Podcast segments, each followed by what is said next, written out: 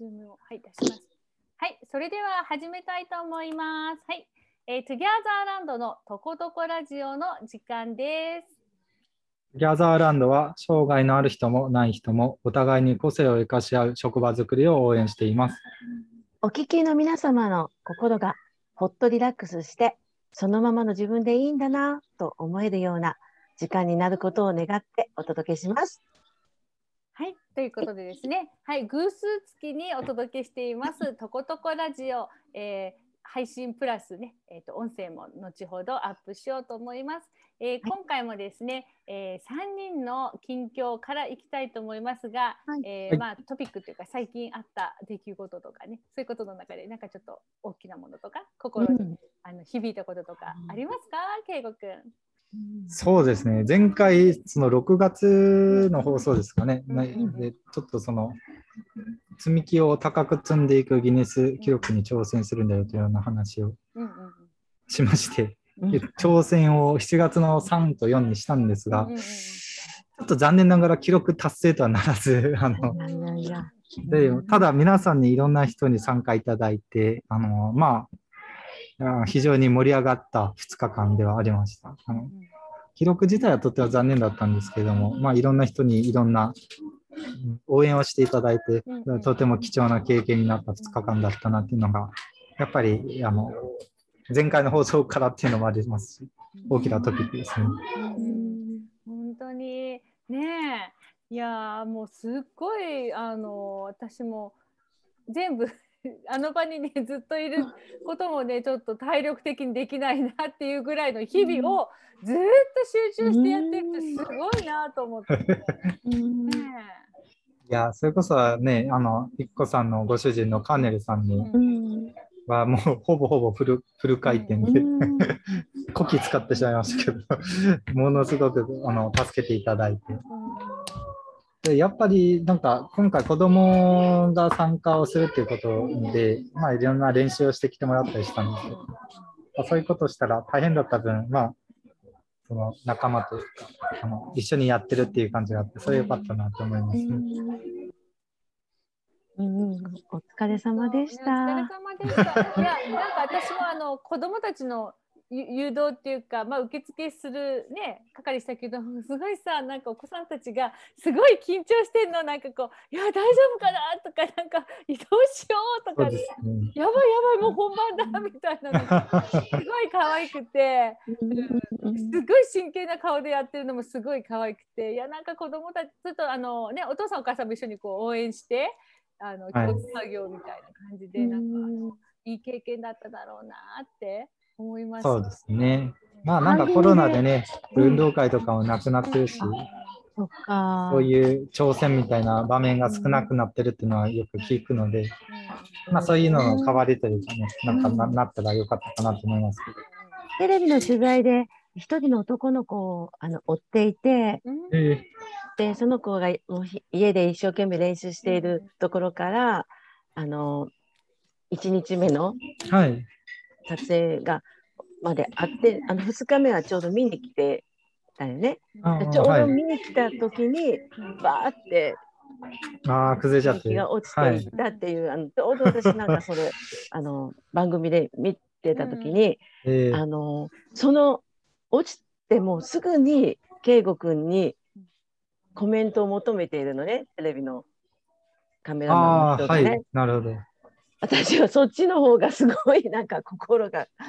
なんか痛くなって 落ちた瞬間にどうですかっていう感じのもうコメントを圭吾君は割とあの冷静な顔であの 子供さんに申し訳なかったって言ってるのがあの、うん、なんて優しいんだというかね。もうこの数ヶ月間一番頑張ってきた圭吾君なのにねこう積み木が崩れて一番ショックなのは本人のはずなのに 一番に出た言葉がその頑張ってくれた子供さんに申し訳ないって言ったところがちょうどね番組で私テレビで見てたのね。あそうだった、あわーってもう。でも取材でたくさん来てたでしょ、いろんなとこからね。取材いただきましたね。なんか、そうですね、ねただあれなんですね、なんかその、お子さんが積んだパートっていうのは頑丈すぎて残ってたんですよ、その崩れても。でもそれが、えーどうどうも歪みの原因になってるっていうところをもう最初から思ってたから、そのちょっと申し訳なかったですけど、それはだから自分の手で、僕の手で崩したんですよね。もうややり直すために、ここから、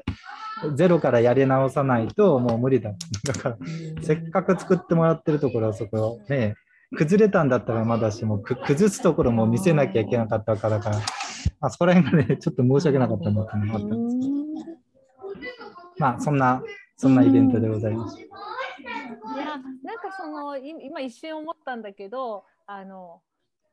否定で否定ではないっていう編集編集じゃないけどあの子供がねもしそれを見てももっと大きな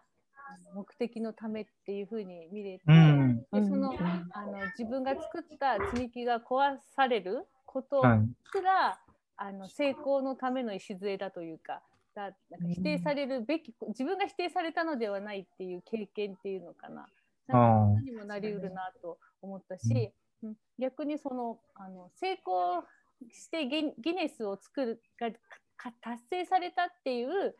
ことになってもよかったと思うしでもそうでなく、あんなに頑張ったけども達成されなかった。周りの大人もあんなにあんなちっちゃな積み木があんなになるまでみんな集中して持続的にやってた。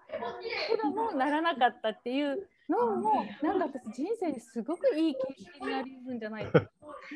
まあね、それはいつもうまくいくことじゃないということですね。そうそうそうそう。努力努力すれば必ず叶うっていうけど努力しても叶わないことだってあるからなんかその結果だけを追い求めていくっていうか結果を見ない過程を見ていくというかそこに素晴らしさってすごいいっぱいあったよねっていううん。のを見るちょっと練習になるかな？っていう。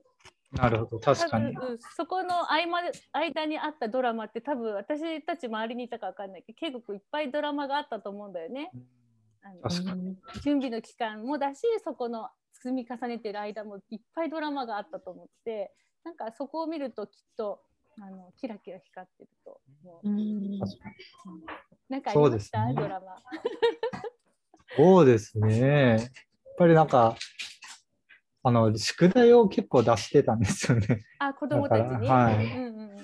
それで、だから、その個性が本当、うんお子さんによって違うなっていうのが、まあ、全体的なうん話で思ったことです。なんかこう、素早く積むのが得意だけど、ちょっと形が、まあ、あんまり整ってない感じの子とうんうん。その逆にめちゃくちゃぴっちり積む子もいるけど、ちょっとそれやったらいつになったら 完成するんやろみたいな、スピードの面で少しうん。もうちょっとスピードアップしようかみたいな、なんかそれぞれ個性がよく現れていて、まあ、どっちも真剣ということで、なんか、はい、あのそういうのを楽しく、ただ、量が多かったんで、なんか十数人、まあ、最終的に16人だったんですけど、それでも、まあ、やりとり、それ一人でやるのなかなか大変だったから、それはあれですね。結構、次やるんだら考えないかな、方法をと思いながら。ねえ、うん、でもまた次を なんか考えてるんだね。そうですね。なんか意外と、その20メートルを超す屋内の設備って、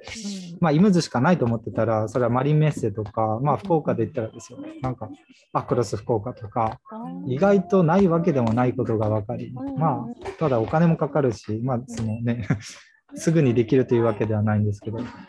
でまあ、いつかやろうという希望を持ったままいれば、叶うんじゃないかなと思思っております。あの参加させてもらったね、カーネルさんが2日間終日参加させてもらって、やっぱすごくいいギフトをもらっていると思います。うんで、あの、ね、こっちの私たちの子ども会でもそれをしたいって言って、ああ、はい。あのこ今度ね、積み木屋さんから、あはいのカップラ借りて、どっか公民館かどっかで子どもたちにナイアガラのつこ積み木をはい積んでもらいたいっていう企画をもう、もうワクワクしながらチラシ作ってえやってます。もうもう形ではなく、本当に心のプレゼントいっぱいもら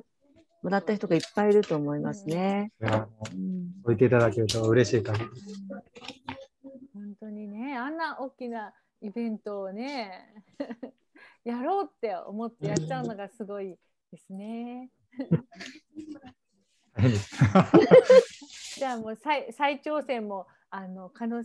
性があるということでね。あそうですその日がねできたらいいですね。ねえ楽しうんみねよ。かったお疲れ様でした。ありがとうございます。お疲れ様でした。ねえでなんかこうどんどん他にもなんかありました？あいやもう7月の15日に2人目の娘が生まれて、おめでとうございます。ありがとうございます。もうイベント続きな。一月、一月半くらいですかね。本当にね。いやーコロナって、いやもうなんかコロナになって、だいぶコロナ禍と言われる時期が過ぎてるじゃないですか。うんうんうん。もうだいぶ、まあ僕の中ではそれはいろいろ不便なこととかもあるけれども、なんとなく日常としてあの送ってる感覚があったんですけど、うんうんうんなんかコロナでその入院、まあ妻が出産うん等で入院するにあたって、あの全然面会もできないし、子供に会うことも最初生まれた時に生まれた日になんかそれこそ10分くらいあのかかガラス越しにうん見るだけとか。あそそれ以降はもう退院まで会わなかったんで。実際抱っこしたのは1週間後くらいのその退院した日だったんです。なんかそういうのとかをなんかあの経験するとやっぱ嫌だなと思いましたようん。ね。楽しいね。なんかそれぞれなんかあれじゃないですか、そのその場面その場面にならないとわからないことって結構あるなと思いました。お姉ちゃんもだってずっとお母さんに会えなかったわけでしょ？そうなんですよね、その1私週間思い出したら結構あの毎日のようにお見舞いに来てたからさ上の子たちがおばあちゃんのお父さんに連れられて、それが日常だったもんね、今まではそう来ねて。くれて、よ。まあ、あのでまた「やー」って言いながら泣いて帰っていくみたいな。うんうん感じだったからさなんか会えなかったんだよねね産んだママも心細いよね。そう大丈夫誰にも会えないそうですね、元気にしてるかなって、まあスマホがあるけど昔と違って。昔はスマホがなかったから、うん。そうね。はい。そうなんです。いや、だから、はいあるけどでもやっぱねにあのよくベッドの上に乗ってきて抱っことかされて帰ってたから上に、うんうん入院してる時なるほど、なるに、うん、それを思い出すとちょっとね、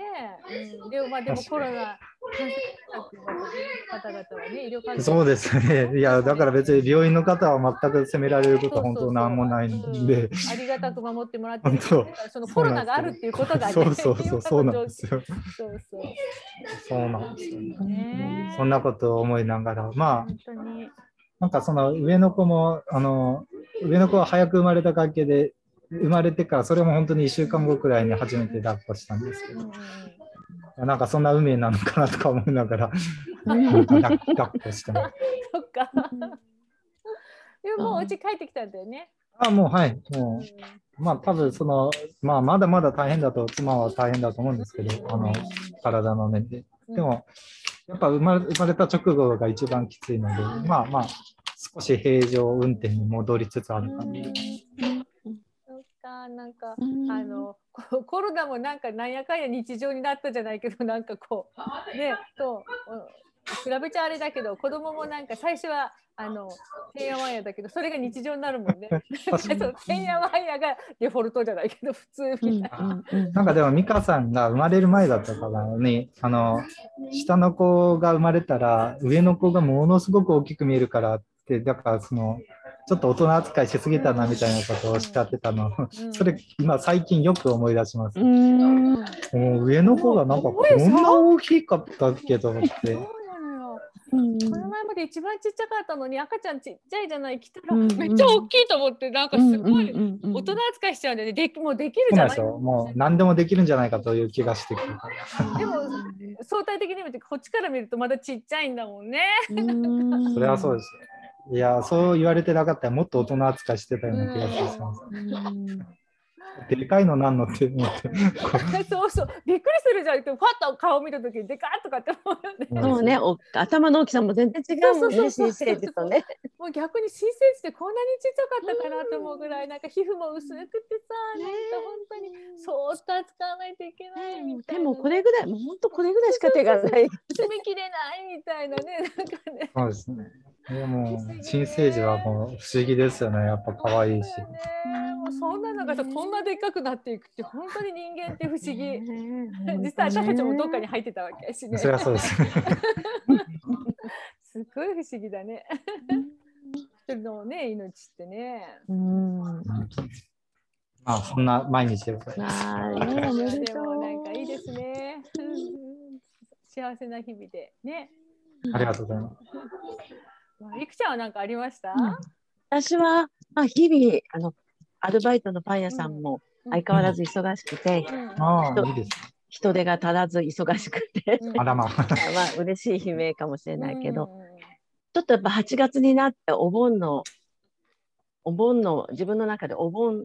お盆モードに入ってるというか、あの、テレビとかでもやっぱり戦争の番組とかも増えていくし、やっぱ私すごくそういうのをあの見たくなってしまって、あのなんか心にそれをとどめたいという気持ちが強くって、で昨日はあの長崎にあの手を合わせに行くことができてですね、あの8月9日にですね、でそれもすごいありがたかったしで今年はあのカーネルさんのお母さんの初盆だったりするので、うん。なんかこうまあちょっと8月ってすごい私の中でも独特、うん、なんかこう思うことが、うんなんかいちょっと言葉で表せないんだけど、日々日常は変わらないけどやっぱりちょっとこうご先祖様のこととかすごく考えてしまうような月うかんなとも思いますね。そうだね。なんかこうあのたくさんのご先祖様のねおかげで生まれて生きてるからね。本当ですね。うんなんかあのスギャザーランドもその多様な未来に向けて活動してるわけででその多様な未来っていうか、まあ、私たちは世界の平和っていうもう大きく見れば多分3人のビジョンって世界の平和のために何らか貢献して生きていきたいっていうのが大きなビジョンというかミッションというか。それのためにじゃあ障害がある人が働ける場所が増えて世の中の人たちが障害がある人もない人もあの幸せお互いが幸せに生きていけれるような社会になれば戦争が減るんじゃないかっていうかなんか戦争にならないんじゃないかみたいなね思いがあってしてるのでねたくさんの人たちが作ってくれたこの歴史のここをまたうん。ですね作るっていうう、ん。ね、意識を。私もなんかそういうふうに思いますこの時期っていうのはね、うん。なんかあの亡くなった父をちょっと思い出したりとかあのいろんなねいろんなことを思い出す時ですよね。うん。うん。うん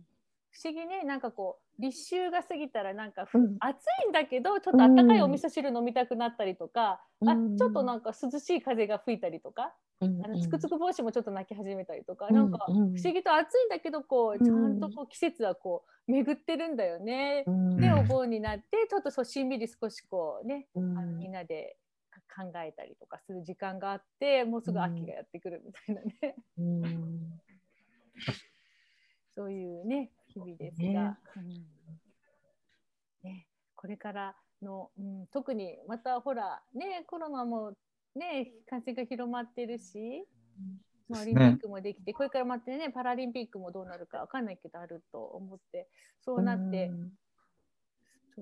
ふと考えるとあ未来ってどうなるんだろうって 思ったりとか、うん、する時もあるね私なんかこうあのどんな未来なんだろうなってよく考える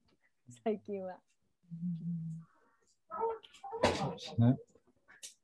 なんかなんか僕全然関係ないかもしれないですけど、最近選挙に少し興味がありますね。うんうんうんうんうんいや、なんか9月、10月っていうので、まあ、日本は解散総選挙が行われると言われてますけど、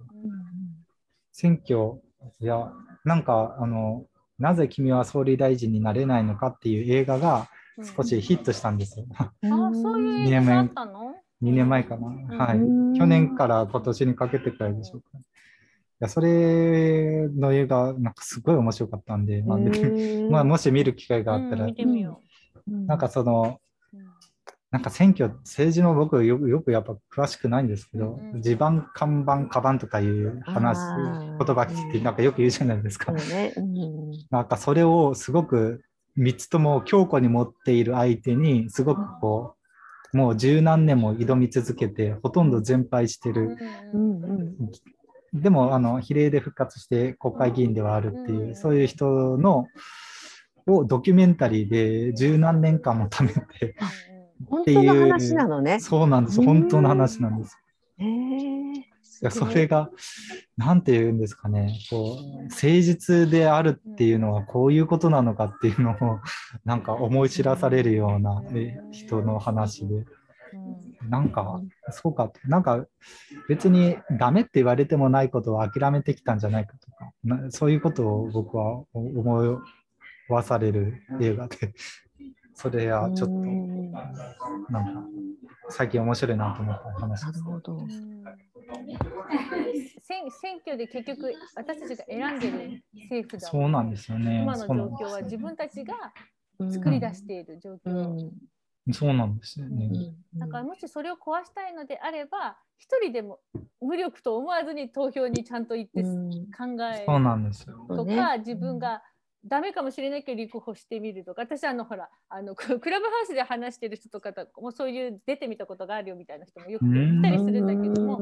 あのやっぱりその,、うん、あの言う言うことであのなんていうかじ公約じゃないけど自分のなんかほら方針みたいなのを言うじゃないやっぱり。うんはい。あれ作る時にも考えるしで言ったら言ったでそれに通るとか通らないとかと別の問題でそれを声を上げることで共感してくれる人がうん。いたりとか。そうですね。なんかだからその落ちたとしてもこう公約をまうん。あこういう考えがあるっていうことを知るきっかけになったりとか、なんか面白い話、その人が違うところで話してて、例えば、と投票にはぜひ行ってほしいみたいな話を、なんかそれで落ちたら、落ちた人に投票したら意味ないじゃないかみたいな話に対して、いや、でも、うん。当選した人も相手の方に1票でも入ってたうら、ん。それがプレッシャーになると。で、自分はちゃんとさないかんって思うような、そういう1票になるんだっていう話をしてて、うん。あ、確かにと思って、うん。いやもうどうせね、そんな1万票と0票で買ってたら、俺は何してもいいんだ、どうせ支持を得てるんだって思うかもしれないけど、相手も結構票もらってるじゃないかってなると、ちょっとうかうか捨てられないぞと、うん正しいことちゃんとやんなきゃってなるじゃないかって言って、あ、そりゃそうやなと思ったりとかですね。で相手の公約を見てあそういうのもあるかもよねとかなんかやっぱり何らか影響はこう受け合うからね。ですよね。いや、なんかそういうのがなんか、ああ、そうか別に言われてもないのに、なんか諦めてる部分みたいなのがあったんじゃないかなという気がして面白かった。なるほどですえね。けあのカプラあのギネスも圭吾君のギネスもそうだったよね。なんかほら最初はそこそのもうこれ以上の高さは無理なんだって言ってたけどあ実際やろういやできただろうできたんだだしあもう今じゃなくなったらダメだと思ってたけどそうじゃないさそうだぞっていうの出てくるしあと結果としてなんかギネスは達成されなかったけどもたくさんのうん、確かに。ことが多分すごいたくさんのことがそこの中で出来上がったというか、うん。ね見つかったというか。うん。あったというかね気づきなんかあっただろうから。それともそれも一緒だよね多う分、んすべてそうですね。行動することって大事ね、やっぱりね。無駄って思わなくてうん。よね。どんなちっちゃな力でもうんうん。何か絶対、そそれの積み重ねだから、うん。それがないと逆に大きな力ってありえないのそうだね。かもしれないしね。うん。買い物が選挙だっていう言葉がねあるよね。あるからね、えあのーじねやっぱり自分がうん。これって買うっていいと思うものを買うこ。とが些細なことだけどやっぱり積み重なるとね、うん変わっていくかもしれないからねいやたった私のこの何円かがって思いがちなんだけどその積み重ねだよね。でなんかほら社会って人でできてるって私も前はよく本当意味わかんなかったけど本当そうだし今の現実も人が作り出してるわけだから、するとあのはいトゥギャザーランドのね活動も、あのあの本当に遅々たる一歩一歩ですが それでもね活動していくことが意義があると信じてまたはい頑張っていきましょう。はい、イベントも頑張りましょう。やりましょう。あ、そうでした。はい。あのちょっとですね、また秋が近づいてきて、いくつかイベントがある中の一番最初にあるのだけちょっと画像がはいできているので、皆さんに見ていただきましょう。うんはい。はい、これですね。えっと、はい、第、もう、あれ、これで見えてるのかな？第はい見え4てます回になりますね。えーっと、オンライン、で、今年はですね、もう。オールオンラインです。はい、うん障害のある人と働く意味を考える集い、えーサブタイトル今年は障害かけ働くが開く未来としてみました24日の12時半から14時で、えっとオンラインイベントとして、えっと開催します。えっとおなじみいつものハーモニーメンバーによる音楽劇あのオンラインでどこまでどうなるあと,、えっと働くレポートね、えっと昨年一昨年に続いてあのあの方たちがまたレポートしてくれますし今年私ちょっとあのクラブハウスでねいろんな人と出会ったので、うん。お呼びしてトーク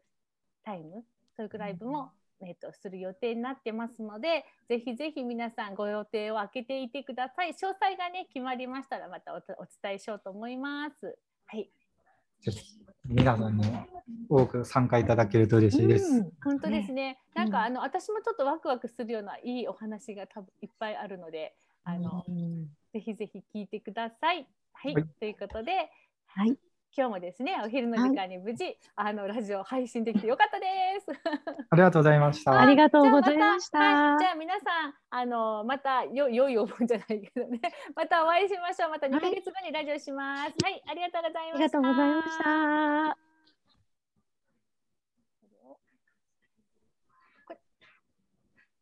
ありがとうございますはい、はい